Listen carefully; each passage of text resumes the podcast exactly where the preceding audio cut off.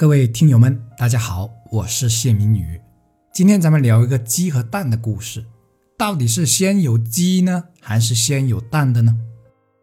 到底是思维的局限导致了贫穷，还是贫穷限制了思维呢？让我说啊，这两者是不能只取其一的，因为它们是相辅相成、互为因果的。是思维观念局限这个因导致了贫穷这个果。可也是贫穷这个因导致了思维局限这个果，然后周而复始。思维局限主要表现为思想观念的狭隘性。举个例子，村里首先发家致富的一个人回乡准备建一个旅游项目，用来吸引游客。大部分村民都觉得项目很好。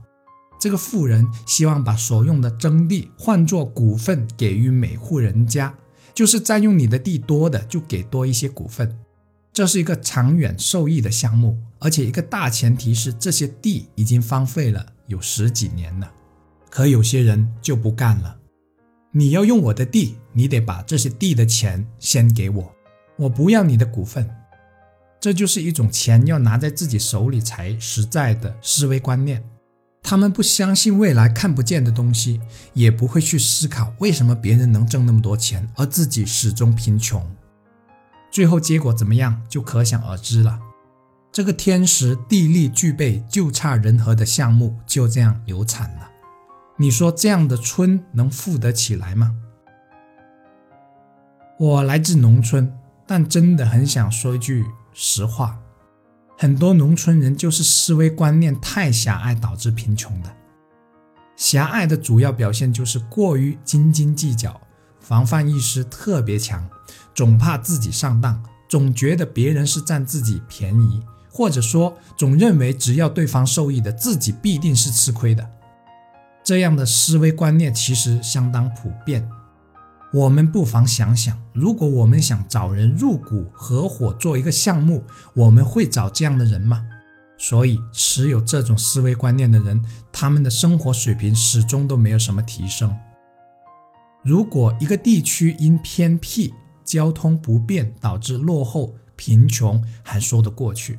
可一个本来可以发展的更好的地方，始终发展不起来，大都是因为思想、文化和观念等无形的方面导致的。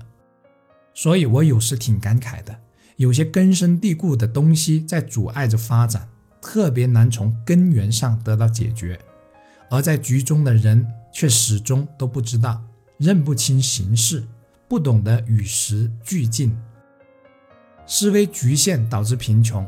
贫穷导致思维局限，那要怎样才能跳出这个死循环呢？我认为是从根源上下功夫，从思想和文化层面上下功夫。只有思想开化，或者说教育程度普遍上去了，才有可能得到根本上的解决。可我们也知道，这需要一个相当长的过程。这个经验也告诉我们，人活到老学到老是多么重要的事情。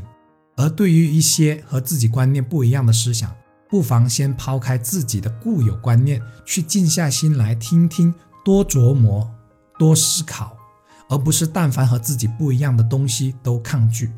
如此一来，生活便不会一成不变了，人生的机会也就更多了，因为你的视角、你的思想更开阔了。